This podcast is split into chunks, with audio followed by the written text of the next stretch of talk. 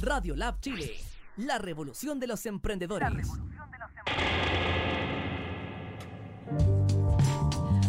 Muy, muy, muy, muy, muy, muy, muy buen día para todos. Estamos hoy día contentos. Mira, de verdad, eh, saludos para todos, chicos. Es un día importante. Me había perdido varias semanas de, de programa, pero hoy día eh, había que estar presente. Venimos a despedirnos como corresponde. Es nuestro. a cerrar el año. Es nuestro último programa del año y también eh, con mucha nostalgia es el último Dime qué comes para mí. A, a tomar una pausa. He decidido que no he estado en todas las posiciones eh, de tiempo, de calidad que yo quisiera entregarle a esta radio. Me he autocastigado y a pesar Pinita. de que, claro, me, me castigo. Y, y creo que hoy día eh, espacios como este, como lo que es Radio Lab Chile para los emprendedores, lo que ha creado Andrés Martí, que es nuestro jefecito y todito, merece el respeto y el tiempo que, que realmente en este minuto yo no puedo. Entonces, como no me quiero ir del todo, voy a cerrar nuestro, nuestra temporada de, de Dime qué comes, pero nos vamos a quedar muy cerquita, muy cerquita de la radio porque tenemos muchas sorpresas y va a haber una especie de continuidad en esta radio del Dime qué comes, pero con otras personas. Estamos preparando eso para que en marzo se concreten todas, Todas las cosas. todas las cosas. Y le damos bienvenida a Alex. ¿Cómo está ahí? Abrazo y cariño y amor para ti que no Para te... todos. Pa- Oye, hasta te quiero hoy día porque no te había visto. hasta te estoy queriendo porque te había echado de menos. ¿Cómo está Sí, Alex? hace rato que no nos veíamos. Hace mucho tiempo. Para quienes no los conocen, eh, Alex es de la empresa Alimentate Consultores, donde son nuestros partners ya. ¿Cuánto tiempo? Uh, ¿Más de como un año y medio? Casi, vamos a hacer dos Una- años. un poco- nos un poco conocemos, nos conocemos y ellos son parte de, de este grupo de empresas que siempre nos apoyamos junto con Maides, con la Almantú, con la tiendita colaborativa. Somos varios que andamos Sí, dando hay, va- vueltas. hay varias gente que andamos revoloteando ¿Cómo está Alex? Cuéntame. con calor. Con calor. No, aquí está Terrible. horrible. Son mentirosos. Aquí está fresquito. No, afuera Afuera está horrible. Pero por lo demás, bastante bien. Ya este cierre de año ha sido interesante. Un, un diciembre bastante caótico, pero en el buen sentido. Eh, nos ha, ha llegado a nosotros como Alimentate bastante trabajo.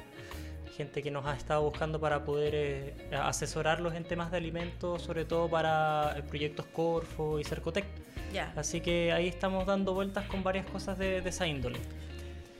Y por lo demás, bueno, es un- una, una instancia de- también de harta reflexión en todo lo que estamos viviendo ahora como sociedad, así que siempre buscando cómo salir adelante de buena manera, porque aquí eh, se están viendo que vamos a tener hartos cambios y hartas cosas y vamos a ir quizás comentando más durante el programa. ¿Qué vamos a hacer hoy día de programa, chiquillos? Primero quiero, eh, estuve compartiendo el link, por favor compártanlo. Eh, vamos a hablar de varias cosas, vamos a hacer el resumen del año, pero los tópicos generales que hoy día vamos a tocar tienen que ver, evidentemente, no piensen que en mi último programa no voy a hablar sobre la- las economías colaborativas y sobre lo que no deben hacer ni a quién no deben ir a, a comprarle, como los supermercados, que lo he dicho todo el año, lo voy a Sí. seguir diciendo el último programa. Vamos a hablar de eh, todo lo que pasó este año en términos del programa. Vamos a hablar de la situación país también. Vamos a hacer un pequeño resumen. Y vamos a hablar de un tema que me tiene bien contenta y es un grupito que se creó que se llama Trueque Antisistema.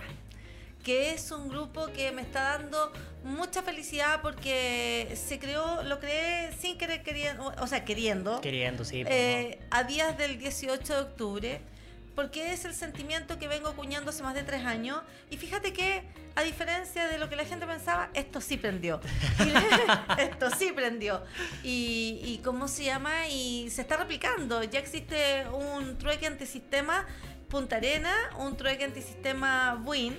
Y Mira. yo tengo el grupo abierto, no he capturado la como hacer todas las... No, no, no, yo quiero que No, la gente voluntariamente... Es sin sistema. Eh, es, es anti- sistema. es antisistema, o sea, no hay, no hay aquí un protocolo ni una jerarquía, estamos todos de manera transversal Exacto. con una herramienta antiquísima que nos puede ayudar mucho en estos periodos de crisis que estamos viviendo. Y no me gusta decir más crisis, no es un periodo de crisis, es un, es un periodo de, Es que la- las, de crisis, las renovación. crisis en sí no son buenas ni malas.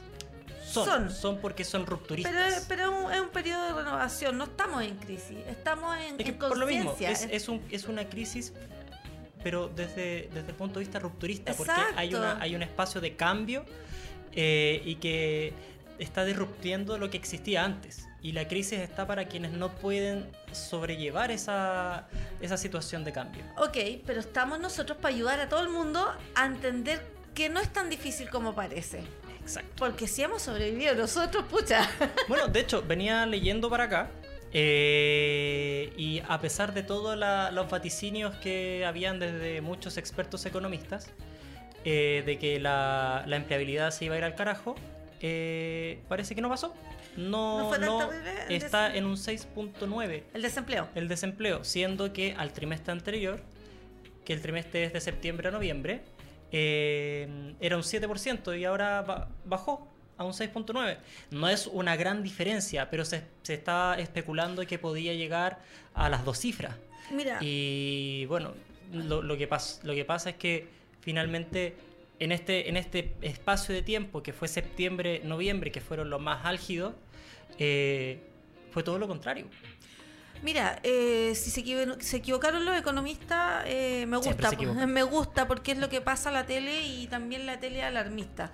Entonces al final todos sabemos que la tele miente. La radio no, la radio dice la verdad, eh, pero la tele miente. Entonces nos alarman y nos asustan porque nos quieren así, po. nos quieren mansitos. Entonces, eh, bueno, vamos a partir entonces. Este, eh, este espacio lo voy a dedicar los primeros minutos a que la gente hoy día tome eh, palco para escuchar un poco cómo se ha vivido estos últimos eh, tres meses que han sido octubre, noviembre, diciembre, desde el punto del emprendimiento, desde la vereda que nosotros conocemos. ¿Ya? Y ahí toco mucho, muy al filo de lo que tú estás hablando con, con temas del desempleo. Chicos, ¿se han dado cuenta cómo sorpresivamente, si ya se venía hace por lo menos un año, muchas productoras eh, trabajando, abriendo espacios para los emprendedores y ven a levantar tu emprendimiento en este mall y ven a, hacer esta feria en tal lado y nos azotaban con valores de feria de sobre los 100 mil pesos Sí. hasta los 500 mil pesos, ni hablar de las ferias grandes como la Paula Gourmet que cuesta un palo. Eh, eso pasó hace un año atrás o más de un año atrás, venían estas... Menos, eh, sí, de mitad de año no, para no, no. eh, las ferias vienen hace más de un año. No, no, pero te digo, hasta no mucho tiempo atrás. Ya, pues, hace no mucho tiempo atrás. Pero ahora, a través de lo que pasó el 18 de octubre, el despertar de, de nuestro país, El despertar de la fuerza. ya, el, el- el- nos cachetearon para despertar, ¿no? Eh, ¿Qué pasó? Pasó que el empresariado grande, hoy día todos son pro pyme. Se acojonó. Todos son pro emprendimiento. Ahora, todos los grandes tienen una política o un programa para los emprendedores. Se sumaron los bancos, se sumaron la, la ISAPRE, se metieron las empresas grandes, eh, hasta, mm, ¿cómo se llama? Eh, ¿Cómo se llama? Ay, eh, esta gigantesca del café, de- del café más caro del mundo. Marles Coffee. ¿Ah? No, no Marles. Ah, Starbucks. Ah. Starbucks. Eh, se también se sumaron eh, para, para que su marca acogiera a emprendedores para realmente apoyarlo. Bonita la iniciativa, se agradece que suceda, pero se, agrade- se hubiese agradecido que hubiese sido de manera espontánea antes que los emprendedores vinieran a salvar la imagen de todas las empresas grandes. Pero mira, me gustaría tocar un, un- un tema ahí respecto a eso. porque finalmente, la, la economía sobrevive gracias a las pequeñas empresas. Pero si esto está claro. Entonces, está claro, pero la gente como que no le ve cuál es el, el realmente el, el real esfuerzo. Perdón, el, Cuando tú dices la gente, ¿hablas del consumidor? no solo del consumidor, sino que también del que es eh, una pequeña empresa, una microempresa. Como no. que no siente cuál No es el real valoramos. valor de lo que tiene. Uf, Y eso, eso es- es súper complejo porque finalmente el aporte que hace es muchísimo más que el que hace una gran empresa. Eso es lo que estamos, vamos a empezar a, a des- a- aquí a de- vamos a desarmar esta madeja porque yo, yo quiero dejarlo meridianamente claro porque finalmente llevo ya tres años desde el otro lado de la vereda, dejé de ser una fans del retail, dejé de ser una consultora que se, se codía con los top de, de las lucas y ahora soy una consultora consciente de lo que yo puedo aportar al emprendimiento en Chile y obviamente estoy en contra del sistema. Obviamente. Estoy en contra del sistema. Entonces, mira, ¿qué pasó? Vino el, el estallido social, las empresas y todo el mundo colgándose con una mano en el corazón de- del emprendedor en Chile y se abrieron mágicamente todos los espacios gratuitos, que es algo que nos merecemos de por sí, porque somos quienes movemos el país, ¿cierto? Exacto. Ya, y eso, y lo que dice Alex es cierto, o sea, hoy día es muy necesario que, que el emprendedor entienda que hoy día más que nunca, chiquillos, los que tenemos más posibilidades de salvarnos en un periodo de, de- de evolución, de crisis, llamémoslo como lo queramos llamar, De refundación. claro, somos los emprendedores. El trabajador, lamentablemente, ¿cuál es la realidad? El trabajador vive, ojalá rezando que no lo despidan. ¿Ya? Si la tasa de despido fue baja, me alegro por todas las personas que realmente necesitan de aquello. Y yo no me descarto que en cualquier momento, cuando yo he tenido momentos económicos malos, yo he buscado pega. Porque yo lo, lo veo distinto. Busco pega cuando tengo que hacer caja. Esa-. Esas son las cosas que, los tips de, de cierre de año que quiero hacer. No es malo que un emprendedor tenga un trabajo de vez en cuando, pero cuando el emprendedor entiende el concepto del emprendimiento y sabe que su espíritu y su, su creatividad de marketing, de negocio, de business, lo puede desarrollar y podés vivir de eso, tú buscas pega cuando tú estás mal económicamente y lo haces Claro. para hacer caja. Y después Exacto. vuelves. Y esto, antes yo renegaba de esto y decía yo, nunca más, nunca más voy a tener un emprendimiento. Y volvía, y volvía, y ya no hay caso, ya La me sangre quedé. tira. ¿Ah? La sangre La tira. Entonces, lo primero, sí, hay que, este es el momento para que todas las pymes y todos los emprendedores reformulen su mirada hacia sus propios negocios. Exacto. ¿Cierto? Sí. Y que les vean el valor, como dice el Alex, porque si ustedes no hacen un buen autoanálisis, una buena autocrítica a su negocio y no lo ven de manera eh, objetiva, profesional, desde el punto de vista administrativo, desde el punto de vista comercial y desde el punto de vista contable, usted no va a evolucionar. Exacto. Usted se va a quedar en el tema de, ay, dependo de una feria para hacer mi negocio. Ninguno de nosotros dependemos de una feria para hacer un negocio. No. Necesitamos las ferias como complemento. Sí, sí, son un espacio Sí. quizás regular donde uno puede eh, tomar cierto orden para hacer sus cosas. Pero no obstante, eh, la forma de distribución ahora de, de- de- de venta es mucho más amplia que solo ir a una feria puntual. Está los canales por, por, eh, por internet, por redes sociales, eh, está Rappi cuando uno ya tiene un local un poco más establecido, eh, o, la, o, la- o estas lógicas de aplicación de uberización que se le, se le llama. Eh, y así hay muchos canales más. Entonces, abrazarse o casarse solo con las ferias No. no, no conviene, porque finalmente uno trabaja en función de la feria y se esclaviza en función de la feria, igual es algo común dentro de, nosotros, porque como no nos enseñan a ser emprendedores, nuestra lógica de emprender siempre va eh, como si fuese otro empleador más. Nos autoempleamos y eso es medio complejo porque eh, trabajamos en el, em- en el emprendimiento como si esto fuese una, una, una- una empresa que a nosotros nos emplea.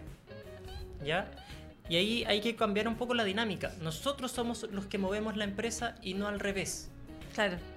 Ahora, eh, bueno, esto, esto que estamos comentando busca que en este cierre de año tome valor, haga, agarre una hoja y un lápiz y haga un pequeño análisis de su negocio. A eh, de verdad, eh, a veces uno no lo quiere ver porque todos los emprendedores de repente sentimos que nuestro emprendimiento es como el hijo, ay, nuestro, lo que hicimos, lo que logramos. Ojalá que cada vez pensemos menos así porque finalmente el emprendimiento es un negocio. Y lo que nosotros buscamos cuando yo digo, yo estoy en contra de los super, estoy en contra del gran retail, yo no, no estoy en contra del negocio en sí. Yo quiero que las- los emprendedores en Chile miren su, ne- su pyme, micro pyme, como un gran negocio que tiene que tener una proyección, tiene que tener un diagnóstico, tiene que tener un plan, un plan comercial, un plan, eh, un diagrama de flujo, tiene que tener eh, Procesos, un proceso, ordenarse cabros, porque esa es la clave para que ustedes en el 2020 se sostengan y se mantengan. Eso es lo que alimenta al emprendimiento o al negocio en sí mismo. Claro. Eso es lo que el, el- el nego- de lo que el negocio les alimenta, no solo del flujo de dinero. Nos- no vamos a ser parte de la gran economía del país eh, si, y no nos interesa hacerlo. Claro. Tenemos que ser la microeconomía y economías locales que hemos hablado todo el año también, que mueva el país, pero tenemos que ser sólidos, empoderados y conocer nuestro negocio y las debilidades de nuestro negocio para que podamos seguir. Y, te- y la creatividad, lo que tenemos nosotros los emprendedores, no lo tiene el re- gran retail. La creatividad, adaptabilidad la adaptabilidad, esa es la palabra precisa. La adaptabilidad, nos podemos moldear a las situaciones, nos podemos moldear a lo que pasa en un sector, nos moldeamos cuando el clima cambia y no es favorable. De hecho, bueno, cuando existen estas situaciones de crisis, por ejemplo los desastres naturales, eh, es cuando la, mayor cantidad de resiliencia de los negocios se ve. Y son siempre las pequeñas empresas las que salen más a flote. ¿Por qué? Porque el- la estructura de una gran empresa tiene una dinámica distinta y que funciona en base a la estabilidad. Eh, en cambio, un emprendimiento, como es resiliente y es mucho más adaptable porque es, de pequeña envergadura, puede salir adelante mucho más rápido de lo que lo hace la gran empresa en Claro. momentos de, de- Se acomoda. Claro. Entonces, por ejemplo, cuando fue el, el- el terremoto del 2010, a los pocos meses fueron las pequeñas empresas las primeras que empezaron a levantarse y a entregar servicios. Y después empieza ya la recontrata que es de las medianas empresas, generalmente de construcción, las que fueron tomando y dieron fuerza laboral y que fue lo que aumentó la, la- capacidad económica entre el 2011 en adelante. Bueno, yo creo que tenemos todas las capacidades, pero el, el programa de hoy busca que, que tomemos conciencia, despertemos del poder que tenemos. ¿Ya? Y usemos las herramientas y pidan ayuda.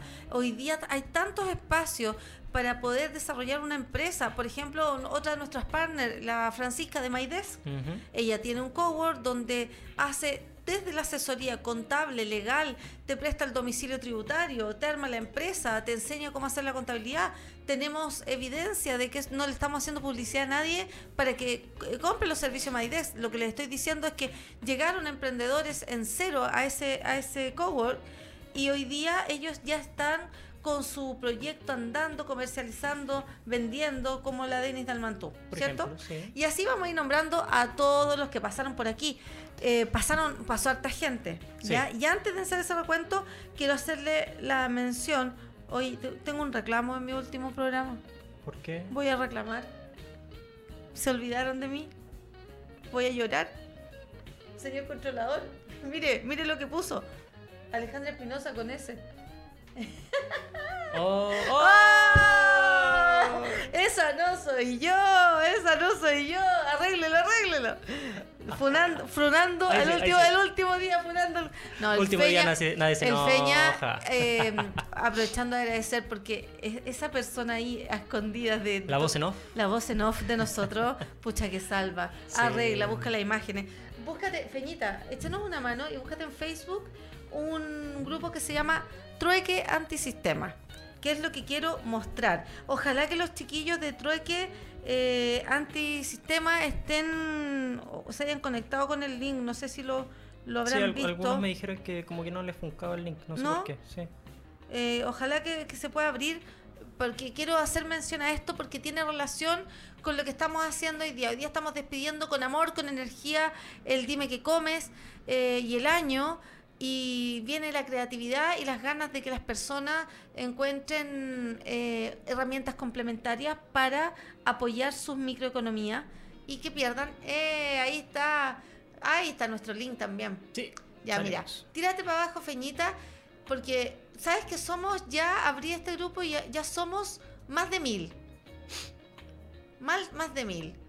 Hay mucha oferta. Este grupo se creó simplemente para que las personas que estemos en este grupo volvamos a confiar eh, en el trueque, en el, intercambio, eh, en todo lo que es la, la oportunidad de reutilizar, del consumo consciente, de mira y han pasado muchas cosas dentro de las dinámicas y yo he estado muy atenta a pesar del poco tiempo que tengo muy- muchas cosas han pasado estamos aprendiendo a hacer trueque y resulta que también eh, se generaron algunas cosas como por ejemplo que alguien ofrecía cosas maravillosas y de repente alguien of- ofreció aseo y a mí eso me llamó mucho la atención una, una persona, no, pedía que le hicieran el aseo o que la limpieza de la alfombra, el tapiz, no sé qué.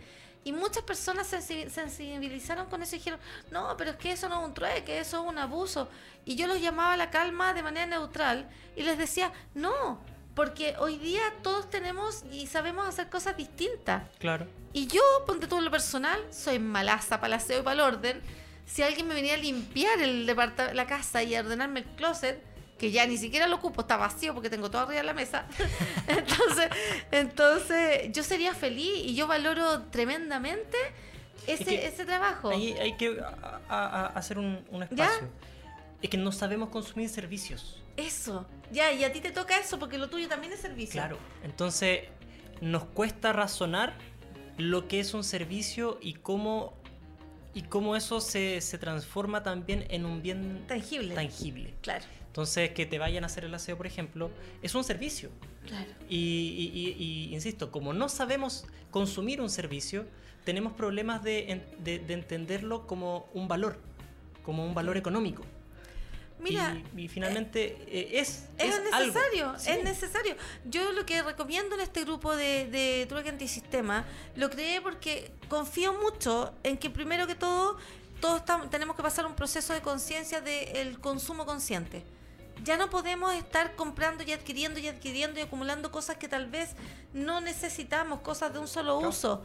Eh, y de repente quiero una mesita de centro y otra señora se está deshaciendo de la mesita de centro y ahí viene esa oportunidad. Pero desde, el, desde la equidad, desde lo justo y equitativo y el respeto, cada uno valora lo que quiere dar y lo que quiere recibir. Y esa es la clave. Entonces, no, eh, estoy contenta porque ya vamos más de mil. Se replicó en Punta Arena, se replicó en Buin y yo voy a permitir que cada persona que quiera abrir la página, lo único que le pedimos es que tratemos todos de poner las mismas, los mismos criterios, las mismas reglas. Claro. Y que nos, y- porque la idea de este proyecto social, porque en realidad es un proyecto social, es que a mediados del 2020 eh, la gente de Trueque se pueda ya conocer, podamos hacer alguna actividad de Trueque, donde la gente, por ejemplo, sería choro que la gente fuera a una feria y no tuvieras que comprar nada. Y solo intercambiáramos. Demasiado, demasiado hippie. tú. demasiado hippie, Sí, mi- no, no, pero me no encantaría. no estamos listos para eso. Pero me encantaría. Yo creo que a mitad del próximo año me tiraría con esa aventura. Eh, ya, vamos a empezar con el resumen. ¿Tú te acordás quién fue nuestra primera invitada? Eh, sí, pues si yo vine al primer programa. Sí, po. Sí, por eso te pregunto si sabéis que era la primera, porque me, me tiraron a los leones. Porque ustedes sepan, mi primer programa iba a ser empático, simpático, liviano. No. Sí, y yo así quería mi primer programa y venía el socio de, de, del Alex, el Felipe, que es más moldeable, más simpático, porque cuando nosotros partimos el Dime que comes, el objetivo del programa era enseñarle a la gente a entender qué estaba consumiendo y qué estaba comiendo, y por tanto hablábamos de la parte técnica, del el etiquetado nutricional, de cómo se componían los alimentos y todo aquello. Pero Felipe no pudo venir, y adivinen quién vino. Yo.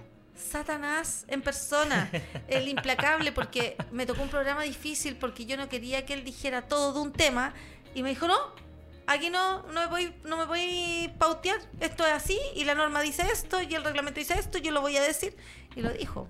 Ella quería preguntarme otras cosas. Yo quería hacer otra cosa. Pero igual fue, salió bacán ese programa y tuvimos a la Denis de Almantú, Almantú.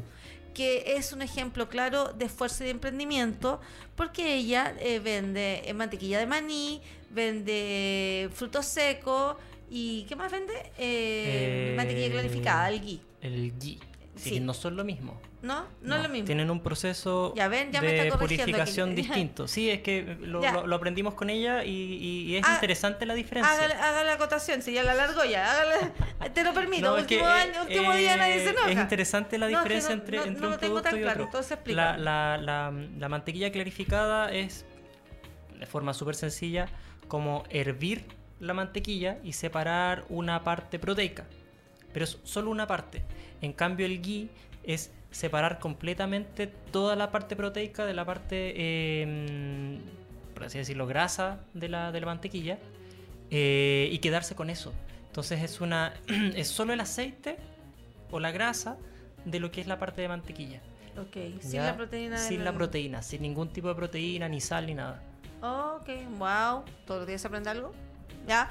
Pero, en fin, nuestra amiga, la Denise, eh, es un bonito ejemplo porque ella partió de manera muy artesanal y después cambió sus packaging, sus etiquetas, el look de sus frascos, las fotografías hoy día son todas profesionales. Sí. eh, Dejó de vender solo en ferias. Dejó de vender en ferias, tiene O sea, no, clientes. solo en ferias. Ahora Sí, vende en ferias y sí, vende en, en- en clientes, cafetería. Claro, tiene sus clientes que le compran un stock ya más fijo. Claro. Eh, aprendió a valorizar correctamente el- su negocio. Chiquillos, qué importante el análisis de costo. Poner todos los costos reales. Eh, siempre me preguntan a mí, oye, ¿cómo se hace para partir? Porque si yo pongo todos los costos, si yo hago mi, mi planilla de costos y pongo las materias primas, ¿cierto?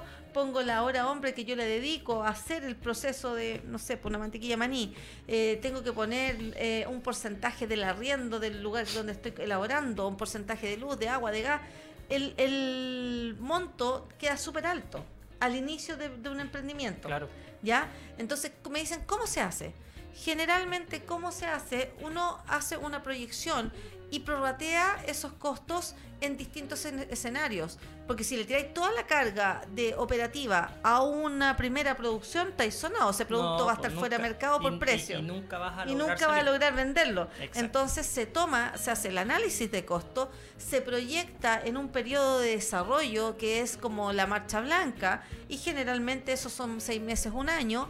Y, tam- y también se proyecta el- la simulación de la venta en venta, el peor escenario de la venta a consumidor directo, el peor escenario de la venta a eh, otros distribuidores, a otros clientes. Y ahí entramos en el cuestionamiento de los valores al por mayor. No es un mito, señores, que a todo el mundo les sirva vender al por mayor. Exacto. No a todo el mundo le sirve vender al por mayor porque cuando tú vendes al por mayor es porque estás listo para sobreestoquearte. ¿Ya? Claro. Si tú no tienes una capacidad productiva y de almacenamiento. y de almacenamiento, a ti no te conviene vender al, al por mayor. Eso me ha costado montones que los, que los Mira, por ejemplo, lo- a- lo haciendo el ejemplo con los supermercados, Ya. que tú estás Uf. muy en contra, pero es Uf. un muy buen ejemplo para esto. Porque el supermercado te, te solicita al momento de entrar a, a, a su espacio, generalmente llenar góndolas, que le dicen Claro. ellos. ¿Y qué significa eso? Tener disponibles en un tiempo muy acotado, que no suele ser más de un mes, eh, 5.000 productos listos para llenar góndolas. Más los stocks que te van a ir pidiendo extra para ir eh, guardando en las bodegas de ellos y reponiendo el stock de las góndolas. Entonces, eh, ¿qué significa eso? Que tú debes tener la capacidad de producir 5.000 unidades, por lo menos. Así haciendo un ejemplo. Pues, por eh, porque, ¿qué suele ser? Un emprendedor no suele producir más de 100, 200 unidades al mes. Entonces, salir desde ahí, decir, no, mira que me conseguí un contrato con el supermercado, y no te lo dicen hasta cuando ya estáis jodido. Entonces, tenía el contrato con el supermercado, haciendo tus 200 unidades mensuales, y de repente te dicen, mire, socio, yo necesito que tengamos al otro mes 5.000 unidades. Claro, eh, y, y mamá, es, es, es por eso te digo, hay mucha gente que sueña con que, hoy ojalá que yo pueda mi producto entrar en, en un Walmart. Mira, la verdad es que todos, todos quieren, todos quieren estar, pero es castigador. Pero ese es un, un ejemplo súper extremo. Pero cuando yo te estoy hablando a menor, mucha menor escala, yo ni siquiera pienso que los emprendedores que a mí me consultan cosas quieran entrar a los súper. Porque de verdad tenéis que tener eh, de partida, quien pueda entrar a los super deja de ser emprendedor porque supone que tenéis muchas lucas para tener bodegas, producciones al por mayor y en cantidades y que no te afecte que ese producto esté en góndola seis meses sin que te compren mucho. Sí, po, porque O además te- pagan por producto vendido. Te pagan por producto vendido. Entonces, yo voy más atrás. Eh, hay clientes eh, que le venden a cafeterías y a restaurantes y los chicos que, o los compradores le dicen, oye, yo, pero ¿y precio por mayor? Yo también lo hago, yo también pido precios al por mayor. Pero hay una tremenda diferencia. Si tú te vinculas con un cliente que te va a pedir productos al por mayor, ¿qué, qué te- qué tópicos tienes que considerar que sean importantes? En primer lugar, que no sean compras ai- aisladas. Sí, trabajemos al por mayor. ¿Por cuánto tiempo vamos a trabajar? ¿Vamos a trabajar por un periodo Claro. establecido? ¿Seis meses, un año? Maravilloso. Me, me... O sea, ¿cuál sería la lógica ahí? Ahora que me acordé Sí. la otra vez, conversaba justamente algo o este tema con, con Denise también. Es eh, en cuánto tiempo a ti te conviene venderle a ese precio, porque generalmente el precio al por mayor es un poco más de más costo que el, el precio eh, el costo. unitario de, costo. costo, es más costo que el costo. Claro, Ya. es solo un poco más. Entonces- Entonces, ¿en cuánto tiempo tú o cuántas unidades tú le tienes que vender a tu cliente para que te sea conveniente? Más atrás. ¿Por qué queremos vender al por mayor? Sí, saltándose eso. Sáltate- Cuando, cuando, cuando sí. llegaste ahí, eh, tienes que preguntarte eso. Más atrás, ¿para qué yo voy a vender al, al por mayor? Todos estos consejos son, aprovechenlos porque son consejos de fin de año para que su negocio crezca en el 2020. Después Mira. del programa el link va a ser borrado, así que... Oh, ya, yo estoy bloqueada por todos lados. Eh, mira, eh, el análisis comercial. El, el plan comercial. Muchos pueden hacer un simple análisis Canvas para tirarse con su negocio, Mira, ¿cierto? ahí podemos poner de ejemplo eh, a los chicos de Ruta 25. ¿Ya? que ellos, ellos generaron un plan en cómo iban a hacer su negocio, ¿cierto? Eh, Lo tuvimos acá en el programa también. eh, en el tiempo, pero especificando que iban a hacer un tipo de venta de producto y que iban a hacerlos Un modelo de venta. un, un modelo de venta para ese tipo de producto. Exacto, es que eso es lo que quiero aclarar. Cuando, usar los usted- ejemplos que cuando estén, cuando usted esté dando, haciendo eh, su plan de marketing y de ventas y piense, decir, yo voy a venderle a clientes y voy a vender al por mayor, usted tiene que pensar por qué, a quién, por qué y a quién le voy a vender al por mayor.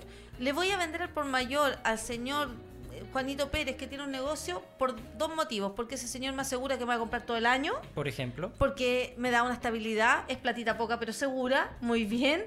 O le voy a vender a alguien porque ese alguien tiene un renombre o tiene muchos seguidores y muchas personas pueden conocer mi marca. Pero tenéis que tener clara, ese, por lo menos ese Claro. par de tips para decidir si le vaya a vender al por mayor. Si le vas a vender al por mayor a alguien que te va a comprar una sola vez, no venda al por mayor. Pásese ese cliente, no, no, no se gaste. Porque si usted se gasta en ese tipo de cliente, lo único que hace es desestabilizarle su cadena de producción y su microeconomía. ¿Sí? sí. Entonces, todas estas cosas que le estamos hablando, la Denis las aprendió. Eh, le costó, pero las aprendió. Y ella hoy día tiene su emprendimiento ya eh, apareciendo en distintas redes, Sí. en, en programas, hasta o- Estuvo en también el LUN. Sí, también le hicieron un reportaje en el diario. La verdad que ella está bien y se ha logrado, lo que nos pone súper contenta porque quienes Sí, lo le mandamos saludos desde acá. la asesoró técnicamente eh, para el tema de resolución sanitaria, Alimentate Consultores. Y ella se apoyó conmigo en la parte comercial. Así que es, un, es un emprende- una emprendedora de, de ejemplo. ¿A quién más tuvimos acá? ¿Cómo podemos ver podemos ver nuestro, nuestros, ¿cómo se llama? Programas pasados así en imágenes? Échate una Eh, buscadita, vamos a hacer un bueno. repaso y le vamos a mandar un saludo a cada uno de los, de los que estuvimos acá. Otro programa que fue súper, súper, súper, súper exitoso es cuando hablamos del gluten. ¿Te acuerdas? Con los chicos de Ruta Con los- 25. eh, tuvimos eh, dos programas del el gluten. otro- La eh, Calypso Bakery fue la, Ah, la primera que sí, vino. yo Le Mandamos saludo a la Paula porque la Paula creo que está en una recuperación de su manito. Oh. Ella es una chef muy esforzada que, que ha ido desarrollando sus productos. Y claro, cuando el gluten siempre está como de, de moda, ¿te has Sí. dado cuenta? El gluten siempre está de moda, eh, tiene una comunidad muy grande y, y hay mucha gente ya muy avanzada en el tema de, de la elaboración. Por fin podemos ver al cierre de este año cosas que no vimos al principio de cuando nos conocimos. Cuando nosotros conocimos el mundo del gluten, Fíjense que la gente vendía las tortas, vendía sus pasteles, no tenían resolución sanitaria, no hacían análisis de prolaminas. No, nada. No hacían nada. Pero gracias a ciertos eventos y evolución y conocimiento que, que fomentó COACEL, Fundación Convivir, la gente se fue informando y... Sí, y- también otras organizaciones Ah, y también como otra la de organización. celíacos de Coronel. No, todos, o sea, en el fondo, inclusive aquellos innombrables también lo, lo hicieron bien. y hasta los innombrables lo hicieron súper bien porque, Sí, es verdad. por lo menos, eh, hay que Sí, reconocérselo. sí, ¿no? Tomaron una idea, la copiaron y, y que se agradece que te copien bien las ideas. Yo doy las gracias. Si me van a copiar una idea, por favor, hágalo como esa persona. Cópiemela bien y ejecútela. ¿Cierto? Sí, no, no, yo la felicito. Conozco no vamos a dar que no nombre hace ni apellido para no arriesgar demanda, pero, pero eh, una, una persona que, que tomó ideas mías y las puso en práctica y se contactó con laboratorios y, hicieron- y tomó su grupo y lo empezó a, a monitorear. y eso es maravilloso porque se cumple el objetivo igual, quien sea que lo haya ejecutado. ¿Cierto? Sí. Entonces Y tuvimos... ahí es, Ah, bueno, puntualizando más, ahí es importante, muy importante el tema de las alergias múltiples. Eh, ser Ah. riguroso. Riguroso con las alergias alimentarias. Sí, al respecto al gluten tengo algo más que contar. Hoy día tengo un amigo nuevo que es mi vecino y es el Nicolás de Nicolás Cañete de Tasty Free. Él tiene un local al ladito, dos locales más allá de Cáñamo y estoy re contenta porque estoy, estoy adquiriendo sus productos. Eh, somos rupturistas porque yo le hice una oferta que no cualquiera acepta. Que yo tengo un local a dos, dos locales más allá, a media cuadra del DEL, y yo quería productos veganos de pastelería. Y él los tiene, pero los tiene sin gluten. Entonces, y él creó, además, es muy importante él en el mercado sin gluten porque él creó un, ¿cómo se llama? Ay, como una bodega, ¿cómo se llama? Un, como una bodega que vende las cosas más baratas. Un outlet. ¿Un ¿Ya? outlet? Una cosa tipo... un, un outlet gluten free eh, en su planta en Recoleta, que ya la voy a ir a conocer esta otra semana, y le está yendo maravilloso. Y fíjate, y este es un ejemplo, qué bueno que me acordé de decir esto, eh, es un ejemplo súper bonito y es súper claro de que nosotros como emprendedores no nos tenemos que ver con competencia. Imagínense, él tiene un local a media cuadra de mi local en José Miguel de la Barra él vende pastelería y él vende pastelería vegana y sin gluten ahí en su, y su terraza es mucho más grande que la mía pero yo tengo Ah, algo ya. sí y yo tengo algo que él no tiene yo vendo cerveza vegana la cerveza en verano es imbatible así Sí. que así que Nada que hacer ahí. Nada que hacer ahí. Pero yo necesito mucho de la pastelería. Y yo Sí, le dije, oye, eh, ¿por qué no me vendes tus productos veganos? Y yo también te voy a recomendar. Y tú decís, ¿me va a recomendar a alguien que va a vender ahí? Que eh, el- la paradoja es esta. Vendo sus productos, pero yo ¿para qué lo voy a re- recomendar si yo quiero venderlos yo? Que esa era la lógica antigua. Esa es la lógica la antigua. competencia eh, revanchista. Esa es la lógica antigua y yo no la tengo, gracias No, a Dios. Yo soy antigua, pero, pero la lógica no la ocupo. 12 no. ya, ya, ya. Sí, aquí hay una talla interna que me preguntaron mi carnet y, me- y dije 12 millones. Y todos, ¡12 millones! Sí, sí, mi carnet es 12 millones, tengo 45. Ya, ¿y qué? Entonces, mira, eh, volviendo al tema, pesado. volviendo al tema. El, el Nicolás confió en, en mi propuesta que yo para mí es súper simple. Y resulta que está andando bacán. Bueno. Porque nos pusimos de acuerdo que íbamos a vender al mismo precio para no perjudicar ninguna de las dos cosas. Y que yo voy a vender y promocionar solo como vegano porque mi vitrina pastelera está contaminada con otras Sí. cosas. Y yo no, no puedo decir el atributo gluten, sin gluten. No, está bien. está bien. Entonces, Hay la- harto que hacer ahí para poder claro. Entonces la gente llega pidiendo productos sin gluten eh, Y los y los mando para allá. Entonces eso sí está resultando. Y fíjate que de repente la persona va para allá, compra el pastel y, Y se, se viene a tomar la cerveza. y, y es bacán porque te das cuenta que no es necesario competir Claro. a ese nivel tan alto No, para... sí, la, la- la competencia tiene que ser fraterna. Sí, Sí, sí. La, finalmente lo que hemos desarrollado mucho con, con Alejandra todo este tiempo es, es que sea todo colaborativo. Sí, todo colaborativo. Y colaborando es donde también sacamos muchos más réditos. Y finalmente eh, es apoyándonos unos a otros, es donde vamos creciendo.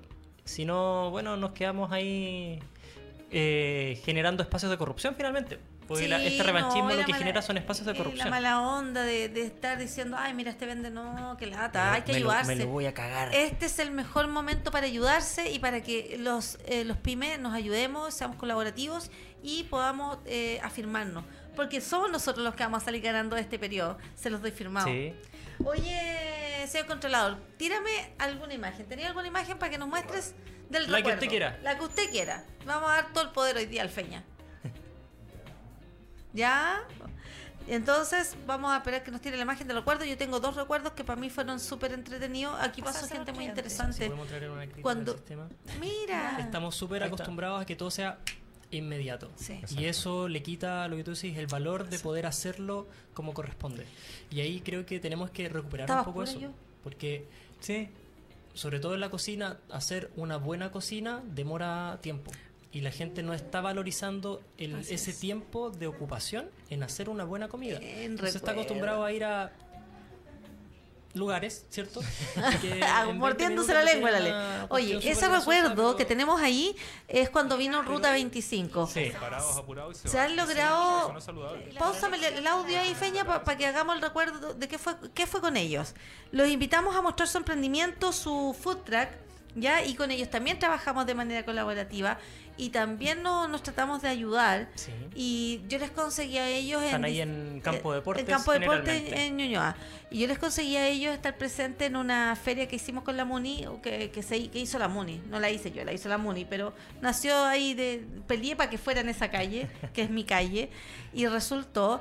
Y los chicos les va tan bien. O sea, Es que es muy ellos- rico lo que- es la- que las ellos cosas que venden una hacen. comida tan rica y han sido tan estables y han sido tan humildes con su. Son como los únicos celíacos que son como que yo conozco, que son como así como súper piola, Mm. en el sentido de que tratan de ser inclusivos, Sí. no se encasillan. Mucha gente que no es celíaca les compra. Eh, y la verdad es que es un buen recuerdo porque tuvimos hartos seguidores ese programa y pudimos desarrollar el tema sin gluten. Pero después vinieron más programas. No sé si los vayan a encontrar todos feña, pero tuvimos un programa súper interesante y la Tania de Ecomercado Yungay eh, o Ecomercado Santiago también quiso estar hoy día, pero es que el espacio era chico y más encima la hora no acomodaba. Ella venía viajando, pero igual le mandamos un saludo y la vamos a recordar porque la Radio Lab eh, lo que más ha, ha buscado es levantar los emprendimientos en Chile.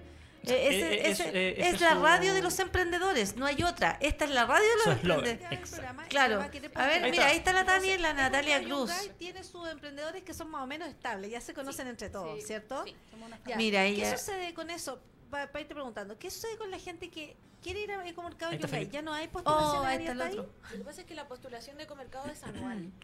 Por- porque nos permite, como esto es una feria mensual, nosotros no tenemos el tiempo ni, ni la capacidad Es humana muy para estar todos importante. los meses abriendo una convocatoria. Es muy Eh, importante. Y además la gente también se organiza para ir a buscar ciertos productos. O sea, si yo voy a buscar este mes a, eh, no sé, a un emprendedor porque vende ciertos productos y al otro mes y me gustaron, los quiero ir a comprar también. Súper y si bien pensado. al mismo. Ya, eh, pausa el audio. da Es este- buena, es- es- a mí me gustan ellas porque su organización es muy Sí, buena. muy, muy buena. Ellas son secas, yo las admiro bastante porque, pucha, que hay que tener cojón y paciencia para trabajar con emprendedores. Yo amo a los emprendedores, pero realmente tenemos que reconocer que somos insoportables, cambiantes, inestables. Tenemos mucho, muchas etapas en nuestro proceso, es verdad. Sí. Y ellas son muy buenas organizadoras y realmente han logrado un proyecto maravilloso. Este año creció un montón. creció y de verdad lo que lo que me sorprendió es que claramente ellas trabajan para el año. Sí, sí. Ellas eh, trabajan- ellas hacen una muy, muy buena planificación. Y porque trabajan para el año, ese, ese proyecto, Eco Mercado Santiago, Yungay, eh, tienen muchas Sí, posibilidades Está en de... Santiago, en Yungay y en y San Santa Miguel. Isabel. Sí, pues, ¿En Santa San Miguel también es de ellos? Sí. Ah, no sabía. Eh, pero ellos tienen esta posibilidad de escalar su proyecto como fundación así a nivel eh, grandote, porque realmente hacen un gran beneficio a la comunidad y lo que ella dice es cierto. Si queremos que el consumidor se pueda abastecer de emprendimiento, tenemos que darle estabilidad y encontrar el mismo emprendimiento todos los fines de semana o una vez al mes ahí. Si yo quiero ir a comprar los huevitos o el pancito de tal persona, quiero que esa misma persona esté ahí De la Valentina Martínez. de la Valentina Martínez, de verdad que ella tiene la, la- los productos frescos que trae. ¿De qué zona? De, De María Pinto. María Pinto, sí. Y no, es que oh, incomparable. Yo me llevo una albahaca el día de la feria, de- pasé por ahí, me llevo una albahaca. te morí, esa albahaca duró N en agua. Es una Sí. locura. Es otra cosa. Entonces ahí también tuvimos el recuerdo de Ecomercado Santiago, Yungay, San Isabel. Otro emprendimiento que a mí me gustó y que fue súper innovador y que me emocionó mucho fue. ay, no, hay varios, es que hay, es que hay tanto. Eh, Mejor Programa. La Consu de Mejor Programa. Eh, Ella es una chica. Ya, no, tampoco viene yo eso. Vino La, la Consu de Mejor Programa es una de programas, ella tiene en su casa un sistema de abastecimiento a granel. Entonces, a mí me gustó mucho porque eh, eso está aquí en mi cabeza siempre. Es que me encanta tener estas ideas, pero yo ya me yo ya me di cuenta que es estúpido pensar que yo puedo hacer todo eso. No tengo las capacidades, ¿cachai? Entonces me alegra ver que otras personas sí las tengan, porque ella hace un aporte genial. La gente de verdad se olvida del poroto, la lenteja, el arroz, los fideos, todo lo que va a buscar al supermercado lo encuentra compra en mejor directo. programa y no sé si lo podemos mirar un poquito la página por último si no encontramos el programa la página el Instagram de mejor programa porque por ejemplo yo tengo eh, un- un- una idea que con por ejemplo dijimos en el trueque yo no permito la venta pero en el grupo trueque antisistema no permito la venta pero sí la gente se quiere comprar por interno que Cosa de ellos. cosa de ellos ¿cachai? porque es una vitrina igual Claro. entonces, Sí. ahí eh, mejor por, mejor programa se llama. Con una X. la, la niña. Sí, mejor programa se llama. Entonces, eh, yo tengo la idea de que después yo- nosotros podamos hacer las compras colaborativas. ¿Te acuerdas que yo siempre rayo Sí. con eso? que nos juntemos y compremos en cantidad y después distribuyamos. Ella, exactamente. Mira, tírala, tírate para abajo. Ella tiene una cantidad de productos impresionante y con su amiga con la bicicleta salen a, a su socia. Reparten, ¿no? Son súper secas también. Mis revolucionarias ahí. Compras colectivas y, y son parte del merca- Del ecomercado ecomercado Yungay. Entonces, qué importante porque ella me dice, ella ya tiene su clientela Claro. y estable. Y la gente depende de, de su De su distribución. abastecimiento. Claro, y, y obviamente que te sale más barato. Mira, te sale más barato. No estés contaminando porque ya no, No tenía el plástico. No pierdes, de partida. No estés contaminando porque ya no venía con el plástico de, Mm. de- Dejaste de usar ese plástico. Mira, y también está con el confort, ya, yo también lo voy a hacer. Papel higiénico. Bueno, papel higiénico. Bueno, qué agradable tener la corrección ahí siempre. Que ese se colude, po, por Ah. eso. Es una marca. Ah, verdad. Por eso. Ah, por eso. cierto, Sí, y este po. en coludidos. Claro. Está incoludido, sí. ¿Viste? Entonces esta chica realmente es muy bacán lo que ella hace.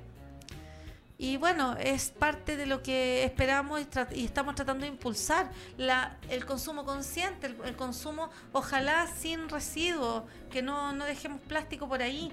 La otra Claro. vez yo les, les, daba unos tips a los chicos, anden con su botella, pasen a los locales y pidan agua y los locatarios convidemos el agua. Claro. ¿Cachai? O sea, son cosas... Igual el agua no se le ver- niega a nadie. Ah, el agua no se le niega a nadie. Ya, ese fue un programa. Y después de eso tuvimos una que fue Disco Sopa. Que son como... Ah. ¿Te acordáis? Sí, sí, sí, los vi. porque ese ese lo, lo vi en la casa. Disco Sopa también me, me impactó. Sí. Porque si bien no tiene continuidad comercial, no tiene nada, no No. tiene, es que eso es súper loco para alguien como yo que piensa comercialmente todo. Entonces, a mí las cosas que me impactan son aquellas que me sacan de mi zona. Claro. Y ella me movió el piso profundamente porque esa, esa me gustaría, se llama disco sopa. Disco Tal cual. sopa, tal cual. Disco. A ver si... Eh, hay varios, parece, no nos vayamos a equivocar. Eh, No, pero eh, va a buscar el programa. lo que, lo que más me, me impactó de esa invitada es que ella tenía, eh, ¿cómo se llama? Un, es parte de una fundación, una organización de fuera de Chile. Disco Sopa no es chileno. Esto es algo de es un movimiento desde afuera. Y lo que ellos buscan es netamente juntarse en un momento de compartir donde todos traen alimentos y hacen solamente eso y nadie vende nada. Entonces, eso para mí que para mí es casi antinatural no vender. Entonces, bueno, bueno, haciendo así un, un pequeño espacio hoy día 31 en la, en la Plaza La Dignidad. Hay gente que vaya, vamos a ir varios. yo también voy a, a, a ¿vaya a estar? juntarnos, sí, ¿Vaya a estar? a juntarnos a Bien. pasar el, el año compartiendo. Bueno, esas cosas que a mí me hacen bien cuando me mueven el piso de esa manera porque siempre yo estoy, oye, pero podría hacer esto, siempre estoy así en Sí. eso. Y hay que desprenderse también de esas cosas que una de esas cosas que o mentalidades comerciales o todo lo que tú tenés muy todo, todo en extremos malos. Y a mí me, este programa, la radio, me ha permitido generar ese, ese ¿cómo se llama? Ese Eh, dejar ir. eh, ella, ella, ella, ella. Maravillosa la chica.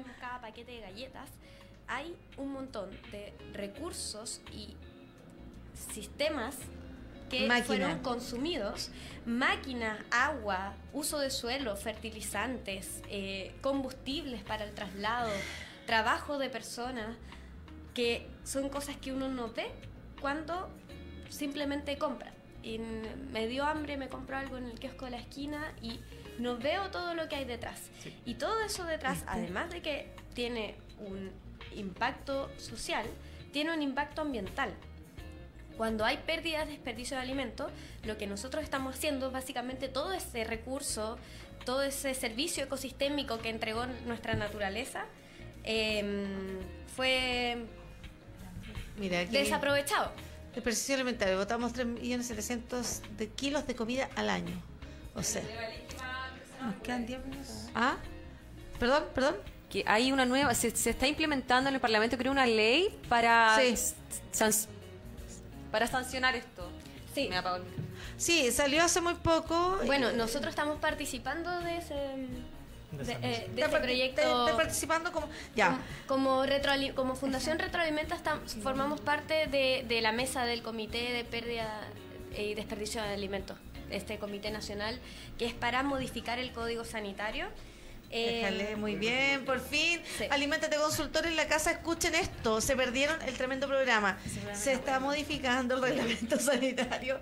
Dios mío, nosotros venimos con los ingenieros en alimentos de Alimentate Consultores, luchando hace dos años y hemos tenido ley de lobby y han sido las más frustrantes reuniones que he tenido en mi vida.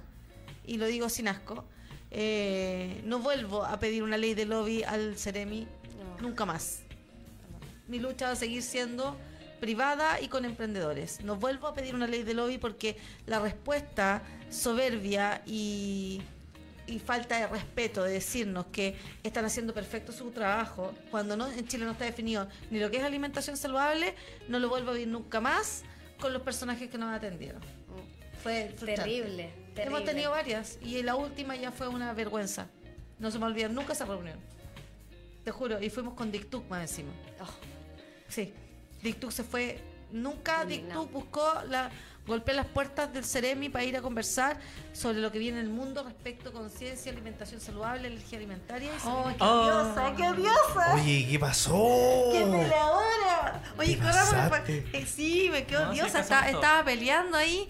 Oye, chiquillos, llegaron los minutos más importantes de este programa. Llegó este el día. momento. Y- Llegó la hora. Llegó la hora y la verdad es que no podíamos despedir el programa sin que patera yo, jefecito.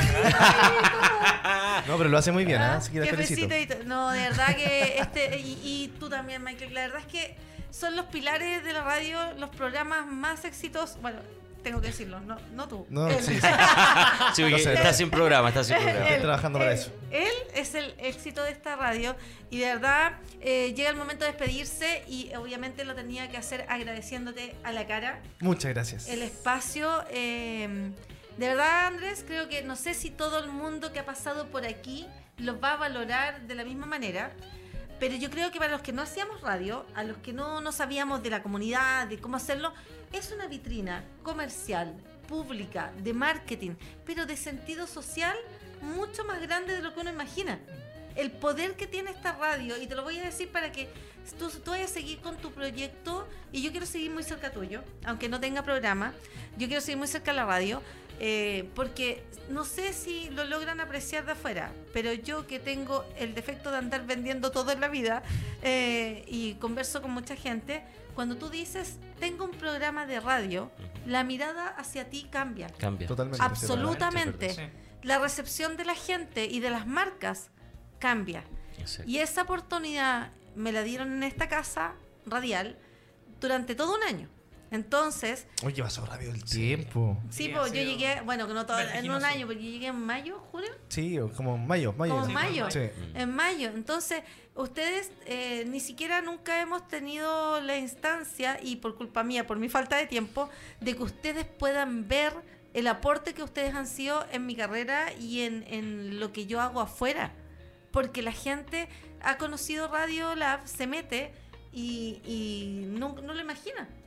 Por ejemplo, ahora hay una persona que está investigando la radio hace, hace dos semanas eh, y le vamos a mandar... No, no. Ah, no estoy ¿Nos investigando. están espiando? ¿Hay cámara no es- allá? no es ¿Algo? no es Estamos PDI, todos, no hemos pagado todo. ¿No has hecho nada raro no acá? No, hay una persona que positivamente está investigando la radio porque es un mundo nuevo para ella. Eh, es la dueña del diario El Guardián de la Salud. Ah, la Ruth. La Ruth. La Ruth. La Ruth. ¿En serio? Ah, la Ruth no la conozco. Ya, qué bueno que la conocí. Sí, la con- yo entrevisté a su padre hace muchos años Ay, atrás. mira, Tuve la, la Ruth- la, la posibilidad de, cono- ah, de conocer a- al señor Mira. Nodra. Sí. Una tremenda persona. Tremendos Tremenda ellos. persona, sí. Y bueno, yo dentro de, de que conocía que yo venía ya eh, de franca retirada, por, para los que no saben, yo les voy a explicar por qué me voy.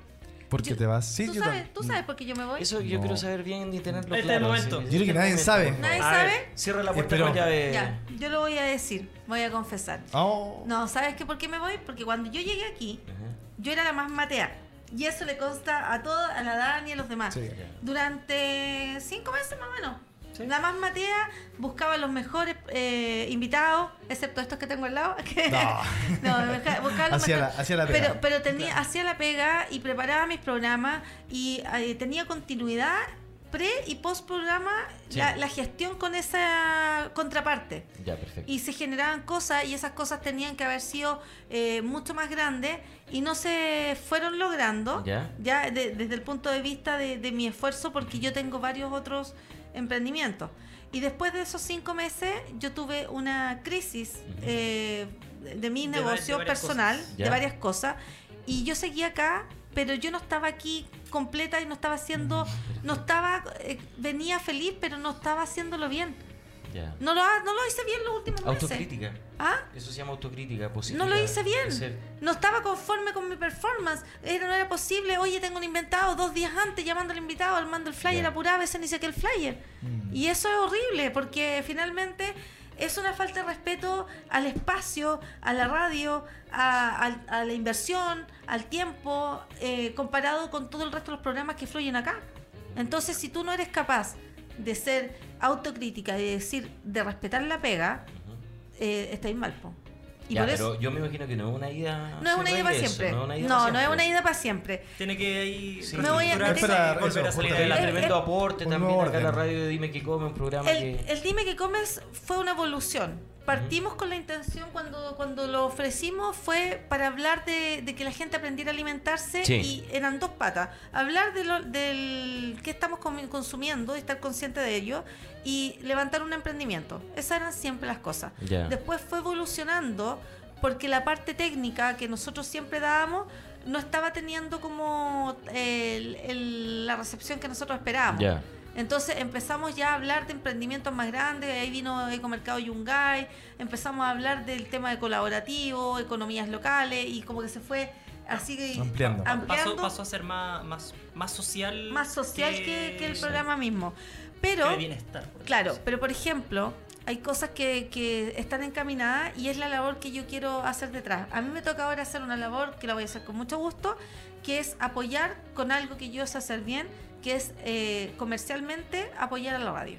Maravilloso. Comercialmente yo voy a apoyar. La ley de la atracción, Andrés Martín. Comercialmente yo voy a apoyar a la radio porque eh, ya lo hice, ya tengo esta experiencia de este lado, ahora me voy a ir para, la- para el lado que no se ve Pero voy a seguir colaborando para la radio y hay una pequeña oportunidad de que el Dime que Comes continúe, tal vez, no sé si con el mismo nombre, pero vienen cosas interesantes porque se está... Es que no se puede perder tampoco este concepto. Yo lo súper valioso, lo encuentro súper valioso en la radio. Por eso cuando eh, por X motivo eh, faltaba o pasaba esta- estas No, no, descoordinaciones, eh, era un impacto para la radio porque tiene una audiencia, hay gente Una que- buena audiencia, una muy buena La audiencia. gente le interesa, obviamente, o sea, el cuidado, la salud y hoy algo que es tan cotidiano. Entonces, como que el programa, eh, yo encuentro que es un programa que es muy bueno para la radio. Entonces, que te vayas y te desquemos así como... ah, No, no, pero no me voy a ir, me voy a quedar y vamos, eh, justamente tengo la esperanza de que hay al menos eh, tres o cuatro interesados en seguir con este programa. Perfecto. Eh, nos vamos a organizar para marzo, ojalá Maravilloso. antes, pero sí, la verdad es que eh, tiene que haber una evolución. Y eh, esa evolución tiene que ser ya como algo profesional, formal, que quiero ayudar a construir. Maravilloso. No me interesa, eh, amo el las legado, cámaras, El legado de la... De la Ah, amo, las, legado ca- de la amo las cámaras, ¿no? pero, pero como aumentan 5 kilos, me voy a ir para el la No, eh, la- eso es lo que vamos a hacer y eso es el compromiso. Y yo sigo, que no me saquen del grupo Es lo de más WhatsApp. potente que, No. no es por nada, pero es lo más potente que he escuchado en cuanto a compromiso, ¿ah? Sí. No, y de no- hecho, sí. te quería felicitar y Sí, quería agradecer felicitar. también por la, por la sinceridad, por la humildad también, ya, de obviamente no que solamente sea el paso de un programa y chao, sino que se siente este compromiso, como tú decís, de querer eh, mantener la, la, la Sí. unión, mantener en, en comunidad. O sea, la verdad es que no podría irme para siempre, porque finalmente hoy día, si bien no puedo preparar los programas, no puedo venir o, o siento que no lo estoy haciendo bien, yo todos los días yo hago un trabajo constante en la parte comercial para mis negocios. Ya, perfecto. Lo único que yo voy a, a modificar es que voy a tomar la radio como uno más de mis negocios y como yo voy a estar en reuniones todos los días, eh, voy a porque no, no podía hacer las dos cosas estando aquí, Exacto. ¿cachai? Mm. Entonces ahora simplemente voy a invertir mi talento comercial. Mara, es Para- lo que más necesitamos en este momento. Sí, sí. Eh, ni siquiera lo habíamos hablado, pero como yo lo empecé a hacer hace la un primicia. mes. Ah, No, La no. primicia, la primicia. La o sea, primicia, no lo había, exclusivo. te lo había hablado de que estaba buscando un par de Sí, personas. no sé si es verdad. Sí, de hecho yo me contacté con Paulina, así Sí. que estamos ahí en conversaciones de vacaciones ahora. así ella que va a volver, ¿no? Ella, ella, va, ella está contenta. retomamos, sí. Entonces, eso, y agradecer, y bueno, en realidad, Andrés, de verdad, No, gracias a ti, de verdad, por... Te por... quiero. Ah, qué lindo. te quiero. No, de verdad, eh, me saco el sombrero. Tú tenías Sí. una garra, loco, yo no sé cómo has mantenido este... Cómo ha- la gente, cómo, no lo, ve, no lo verá, pero cómo ha mantenido esto, de verdad es... Sí, ha es sido un valorable. esfuerzo. No, pero al final sí, ha sido un esfuerzo súper considerable eh, con, con todo, sí, con todo lo que ha pasado. Con esfuerzo. Pero aún así, bueno, al final uno se apoya con, con las personas que van quedando, que en este caso, por ejemplo, Michael, que ya es del Sí. inventario, Fernando también, que es parte por el inventario, me fundamental para el tema de los programas. Bueno, y así van llegando nuevas personas. Eh, he aprendido también con la radio que es eh, un cambio constante. Es como totalmente diferente como otros trabajos, ¿te das cuenta? Sí. Como que como que todos los trabajos más normales se podría decir, es como que eh, se va repitiendo. Es más rutinario. Es más rutinario. Es más En y, cambio, se, la y se radio- puede mantener en eso. Sí, en cambio la radio es Bacano. como es un cambio constante. Llega gente, se va gente, viene gente con muchas buenas intenciones, otra gente con Sí. buenas intenciones, pero no tan Buena. eficaces, no tan Es que, eficaces. es que es Claro. una- es una radio online donde está mucho más al sentir de la gente y la gente en, en- en lo que es las redes sociales sobre todo está constantemente pidiendo cosas nuevas. Exacto. Y Eso- ustedes están en esa dinámica. Eh, justamente, es que eso es el tema, que cada vez que tenemos una estrategia de algo, eh, pasa un mes y vemos que hay otra oportunidad de hacer otra cosa, entonces es Se va. constante, nos, vamos renovando constantemente. Pero dijiste algo que, que es súper, me hace mucho sentido. Buenas enti- eh, eh, personas con buenas int- intenciones, pero que no son tan eficaces. Creo que eso es el sentir que yo tengo ahora. Yo tengo muy buenas intenciones, Ya. pero tal vez aquí yo no soy tan eficaz como lo soy tras bambalinas. Perfecto. Pero eso también es importante porque al final también te- es un proceso también de conocerse en todo sentido. Entonces, y la radio también apuesta a eso, que uno esté desarrollándose cada vez más consciente, obviamente de las cosas que realmente le salen más fáciles o tienen más habilidades, más virtudes y otras que tienen que mejorar o que simplemente no, no es por ahí el camino nomás. pues. Y, eso es súper consciente O sea, hacerlo. la verdad... Ahora, pero ojo, eh, ojo, Ale, no, no, no, no lo veas tan así porque el programa ha Sí, sido muy importante. sí, el programa ha entregado un contenido importante. No sé, no- no Eh. Yo ahora estaba viendo el, el rating. Ah, ¿el rating? El rating y, y era bastante grande, entonces yo creo que el programa igualmente conseguía su objetivo. Sí. Vamos, Creo no que es sé, un tema tema personal tal vez que necesitas conectarte un poquito más. Necesito Eres muy exigente. Tal vez puede ser que soy muy autocrítica Claro. y aparte que estamos súper aporreados el año así, obvio. Sí, sí, sí, No, sí. por Yo creo que de ahí parte todo. Sí. Yo creo, no, que de ahí parte pero todo. fíjate que antes de- del 18, esto yo ya lo tenía. Lo el- sentí un poquito lo- que. lo es sentía que lo tomaste estaba mucho haciendo- compromiso. Tomé mucho también, compromiso. Sí, Siempre lo tom- hace en todo caso, sí. Siempre Sí. lo hago, tomé muchos compromisos y, y de verdad que eso, ese es como mi aprendizaje del 2019. Sí. Ya. No puedo hacerlas todas. Es que no mucho Es que abarca- mucho abarca poco aprieta. que mucho abarca poco aprieta y, y- y te juro que gran parte de las cosas que yo hago son gratis. Imagínate. Dale. ¿Cachai? No son cosas... No me gustan mucho las lucas. Y te sientes más comprometida todavía. Claro. Entonces, mira, finalmente yo creo que hoy día eh, todo lo que ha sucedido, eh, tanto en el país y la férrea, yo tengo una convicción férrea de que eh, nosotros como emprendedores hoy día vamos a salir bien parados de esta situación. ¿cierto? Ahora yo eh, he podido vol- eh, evaluar, evaluar cómo muchas marcas más grandes se comportan respecto a, a los negocios que tienen que ver con la alimentación consciente, con el bienestar, con, con los temas de... de- ver los dos mundos. Vi los dos Exacto. mundos, exactamente, vi los dos mundos. Y yo dije, bueno, esto no estoy conforme como lo estoy haciendo, pero esto lo sigo haciendo todos los días. Claro. Entonces, yo lo único que yo puedo hacer hoy día, que voy a hacerlo feliz, es abrazar lo que la radio me entregó Exacto. y devolver la mano y generar esto. Y ojalá que la Ruth se entusiasme porque ella todavía está evaluando. Le voy a decir a mi señora que empuje. Eso, eso. Ah, Es amiga de ella. ¿En serio? Sí. Yo quiero que la Ruth, al igual que Claudio, que, que es de, de otra marca de productos Ya. naturales, porque ellos vinieron a mí buscando asesorías para ellos quieren levantar un gremio. Ya. Y mira, es primera vez que lo hice. No puedo tomar compromisos. Estoy Oh. sobreposada. Sí, aprendí. Mira. Aprendí. Dije, el Punto dolor el más importante. no, espérate. el más importante. No, yo les dije que les agradecía la invitación, pero les No era el di, momento. pero no era el momento, pero sí les di la pauta y les dije que una vez a la semana yo les puedo dar la pauta y ahí nació la pauta de cómo ellos dirigir aquello, esa Exacto. agrupación y voy a estar mirándolos, pero no voy a ser parte y que ahí nació en la etapa previa de difusión la oferta que yo les dije, mira, esto va a pasar con este programa, ustedes deberían unirse, porque si legalmente les van a dar con la puerta en la cara, como me la dieron a mí en el Claro. Ceremi, la única forma que tienen es masificar la información y distribuirla por todos los canales posibles, Exacto. y la radio es una gran herramienta. Y ahí Claudio, que son no se conocen aún, Ya. ni Clau- Claudio conoce a Ruth, Claudio no se conoce con Paulina, y yo estaba ya con Paulina en el tema del Congreso de Alimentación Consciente. Los uní y dije, mira, tomen este programa, eh, háganse propio, vayan a... eh, ellos sí eh, tienen los conocimientos y toda la, la- la posibilidad de tocar un tema como, como limpiar el hígado y todo Sí, eso. Ruth sabe muchísimo, sí. Caleta, todo eso. Entonces le dije, quédense con el programa. Entre ustedes. Me invitan de vez en cuando, pero hagamos comercialmente esto. Y mientras ellos se quedan con el programa y sale a flote, yo voy a estar detrás apoyando con la venta. Maravilloso. Entonces, vamos a Bueno. despedir.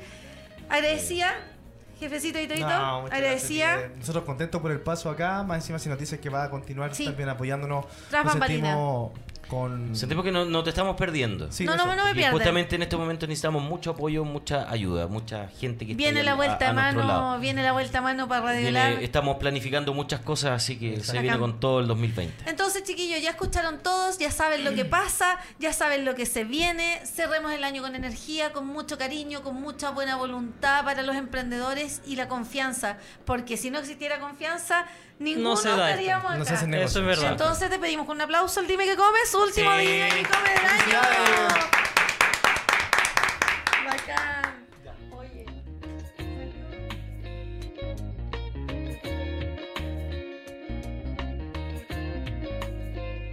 Somos lo que tu emprendimiento necesita.